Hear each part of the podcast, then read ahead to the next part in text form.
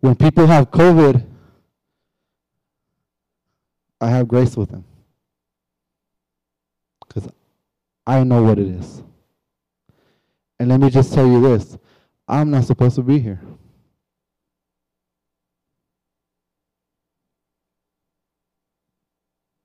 I'm not afraid, I'm, I'm not ashamed of saying it. I'm not supposed to be here. But because of God's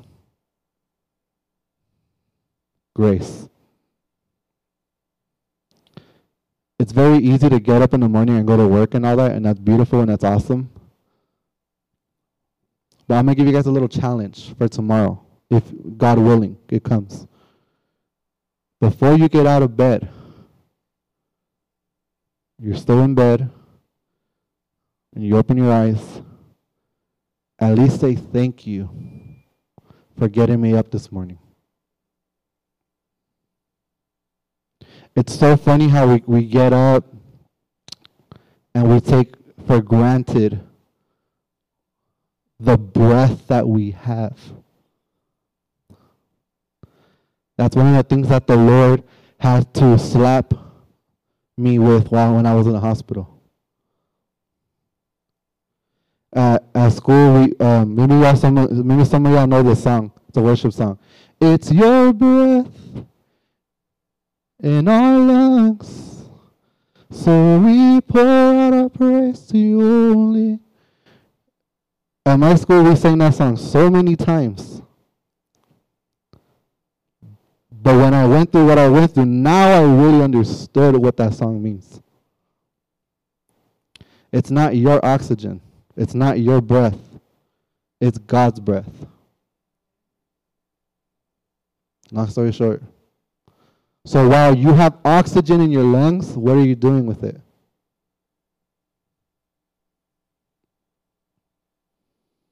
And we'll end with this. Worship and gratitude keeps this attitude in check. Worship and gratitude keep this attitude in check. What happens when the eagles are suffer worshiping? When you lift your hands, it reminds you if you're on a high horse, you better get off of it because you can't do it on your own. What does it also remind us? It keeps our gratitude in check. The literal opposite of self entitlement is gratitude. We've sung this song here so many times. Mil gracias. Yo te doy, Señor, mil gracias de mi corazón. Mil gracias porque has enviado a Jesús. Mil gracias. Do you really mean it?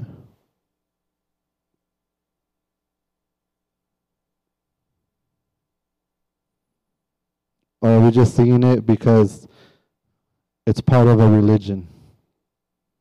Let me tell you guys something. Coming from me, religion is not going to save you. Religion is not going to save you. That's going to save you. What Jesus did on the cross for you is going to save you not religion, not Christianity, not logos. I love logos, don't get me wrong. This is not, the church is not going to save you. Jesus will save you.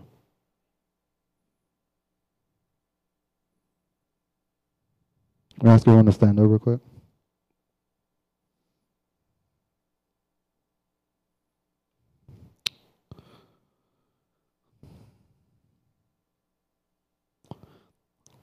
There's a song, I forgot who sings it. It says, Where would I be without, if not, where would I be if not for your grace? I think it's Israel, right? Israel. Carrying me, watch, watch what the lyrics say, through every season. Through every season.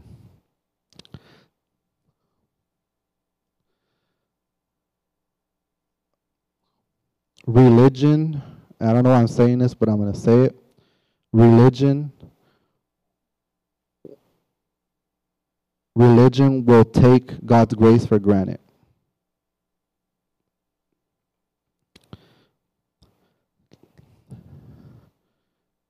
If you're just waking up on Sundays, coming to church because your family does it, okay. But don't stop there.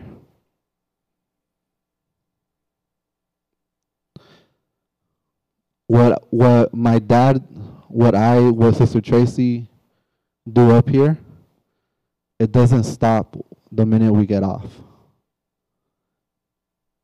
It's when we get out, when we come on Thursdays to practice, when we're at home, wherever we go.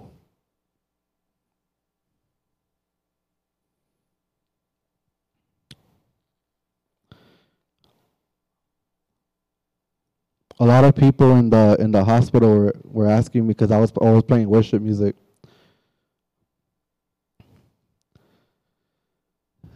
And they they asked me, "Do you really believe that God's gonna get you out of here?" I, I remember one nurse asked me that. He was like a year older than me. I looked at him and I told him, "Well, he got you out, right?" He's like, well, yeah. He'll get me out.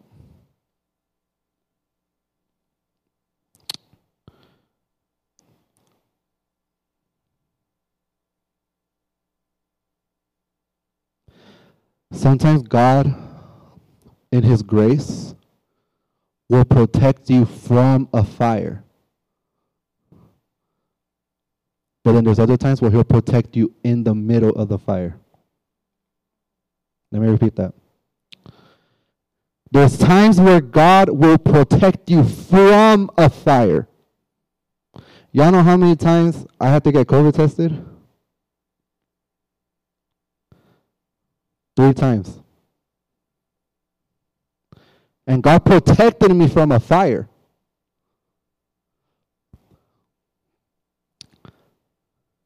I said this last time when I preached. Can you imagine the testimony of the three Hebrew men after they got out of the furnace?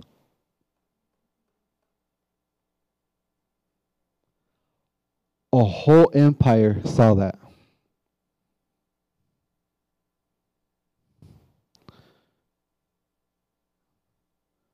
Sometimes God will get the glory protecting you from a fire, but He'll get total glory protecting you inside of it.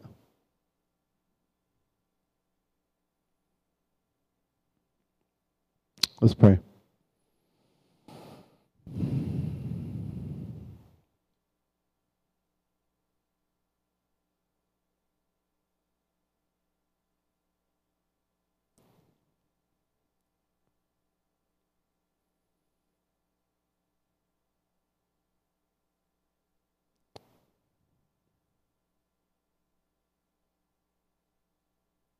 Lord, we give you the glory.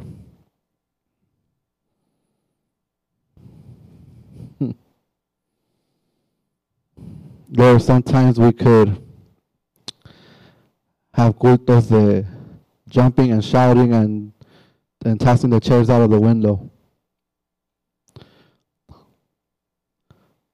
But there's times where, like Elijah, a still, small voice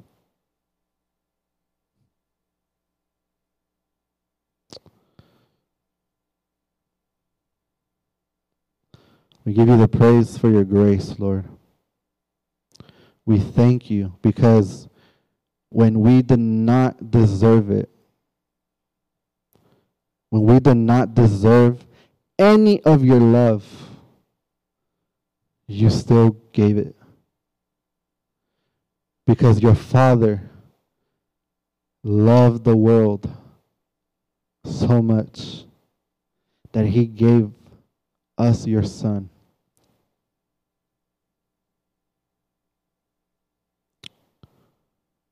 Thank you, Jesus.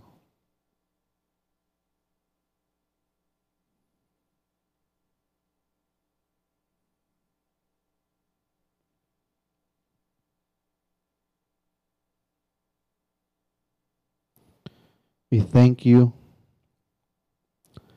We worship you.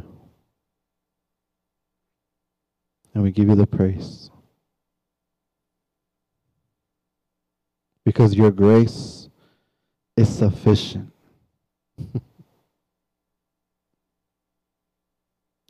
your grace, your grace, your grace is sufficient in all of our weaknesses. You are the fourth man in the fire when everything looks like it's burning. When everything looks like it's falling, your word says you sustain everything in your hand.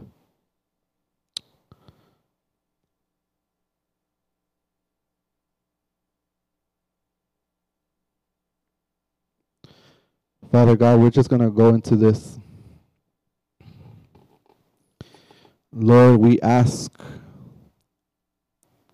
for your people in Afghanistan, Lord. Lord, here in America, we hear about persecution and our minds get rattled just hearing the word. But we know that there are people in your body who literally, physically lay down their lives. Lord, let them show no fear. That, Lord, they would even win some of the people in the Taliban for Christ. Because when these Taliban people see that these Christians have no fear to give their lives, it'll pop something in their brain a light bulb, a thought.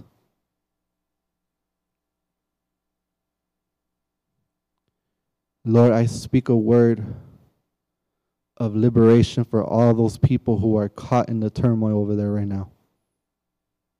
Lord, I speak a word of peace over every single family who has lost someone because of this war. May they not think that it all went to waste. Because when everything looks like it's falling, you're sustaining everything by your hand. We ask you that you give them courage. As Brother Jonathan preached on Sunday, to keep going forward. In Jesus' mighty, precious, and beautiful name. Amen. Hallelujah. We're going to go into um, prayers and petitions. Can you be right? No more. Thank you. Um, does anyone have a